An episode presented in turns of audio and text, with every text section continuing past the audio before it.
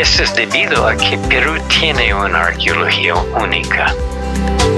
La religión chavín no era sencillo. Quiero agradecer la bondad y generosidad del pueblo peruano.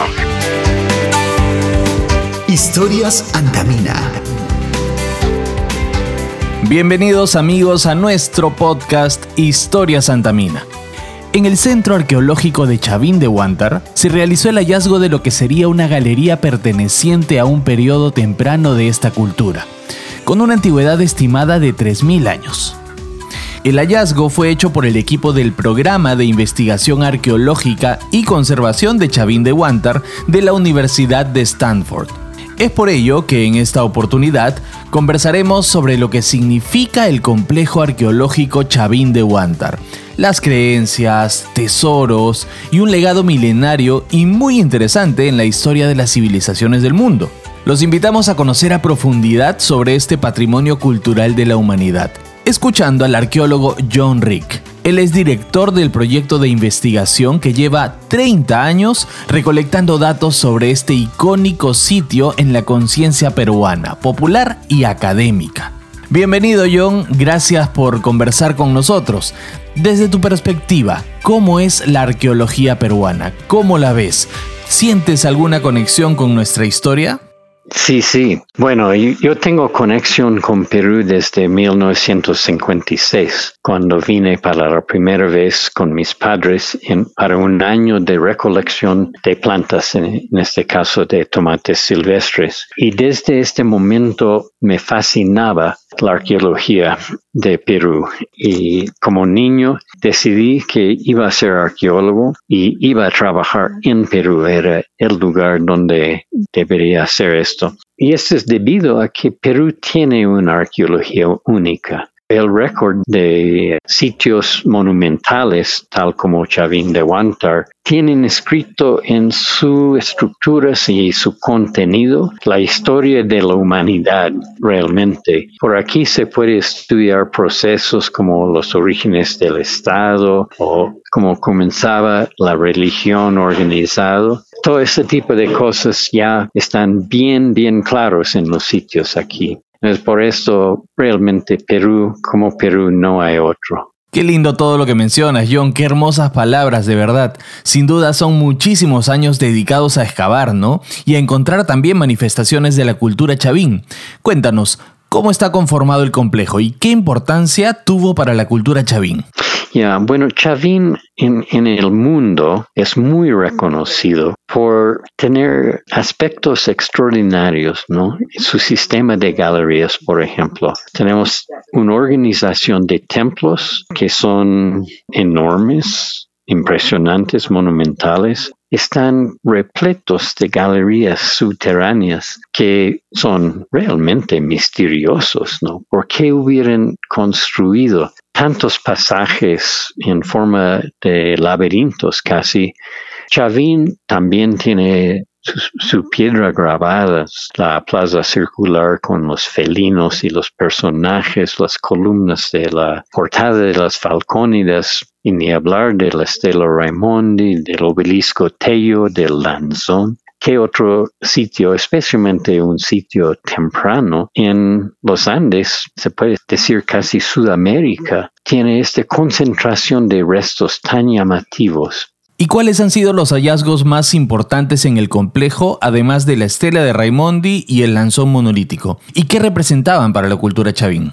Sí, bueno, Chavín tiene un sistema de canales subterráneos. Se puede decir que es un sistema de drenaje, pero es realmente mucho más que esto. Esos son canales que fueron utilizados para mover agua de un parte a otro del sitio, eventualmente de botarlo en los ríos adyacentes, la Mosna o la Huachexa. Pero para fines de drenaje se necesitaría un red no muy denso de canales. Chavín tiene un red que es tan denso que tenemos simplemente una fórmula que si excavamos más que dos metros lineales arqueológicamente, vamos a chocar con por lo menos un canal. Y dado que Chavín mide medio kilómetro por lado, se da cuenta de la cantidad de canales que hay.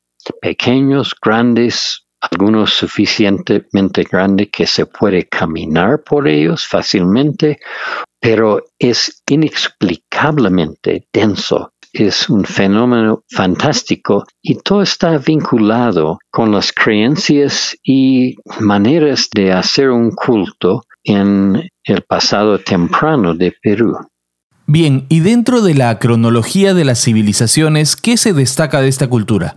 ¿Qué se sabe del arte desarrollado en el complejo? Bueno, Chavín parece que fue en un momento de tiempo y tenían los medios y una creatividad increíble. Hacer parecer que lo que estaban proponiendo y llevando a cabo era realmente tradicional cuando en realidad era radical. Estaban cambiando la sociedad, instituyendo cambios y cambios fuertes, cambios estructurales, pero a la vez haciéndolo aparecer como si fuera continuidad con el pasado. Desde los objetos que encontramos hasta la arquitectura que tanto nos fascina, vemos esta referencia al pasado en una forma constante. Bueno, sabemos que no había una sola religión, sino creencias en varias deidades. ¿Qué se conoce al respecto?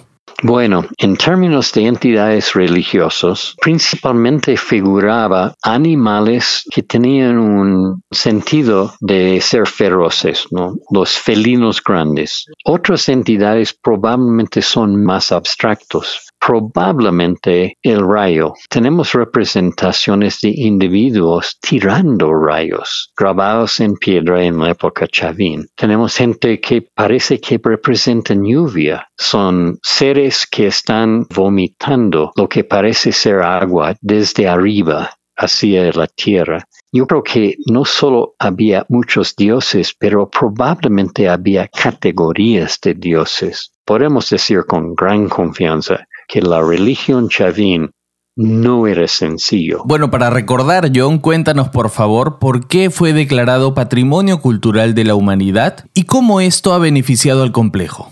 Bueno, fue ya en 1985 la declaración. Entonces, la calificación de Patrimonio de la Humanidad ayuda en promocionar a Chavín. Lo que falta es complementarlo con desarrollo en el sitio constante. Definitivamente hay un camino muy largo para continuar descubriendo lo que implica la cultura chavín. ¿Cómo se viene colaborando en la continuidad de las investigaciones?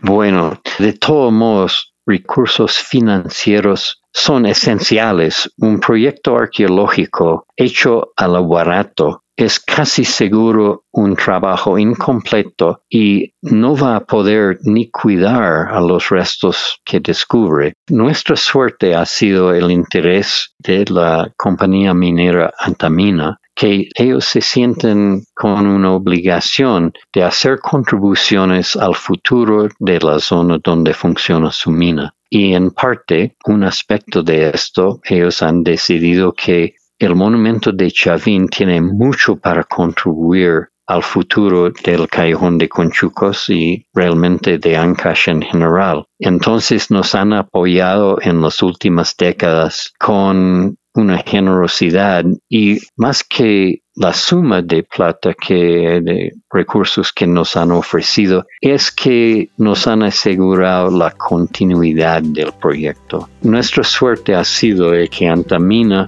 nos han indicado siempre que nos van a ayudar al futuro del callejón de Conchucos y realmente de, de Ancash en general. Entonces nos han apoyado en las últimas décadas con una generosidad aquí. Muchísimas gracias John por compartir todos tus conocimientos y también por ilustrarnos sobre esta investigación. Muchísimas gracias a ustedes y gracias a todos por escuchar. Muy bien, estuvo con nosotros John Rick, arqueólogo, director del programa de investigación arqueológica y conservación de Chavín de Huántar, programa de la Universidad de Stanford. Muchísimas gracias amigos y amigas por habernos acompañado en este episodio de Historias Antamina. Hasta una próxima ocasión, nos encontramos. Historias Antamina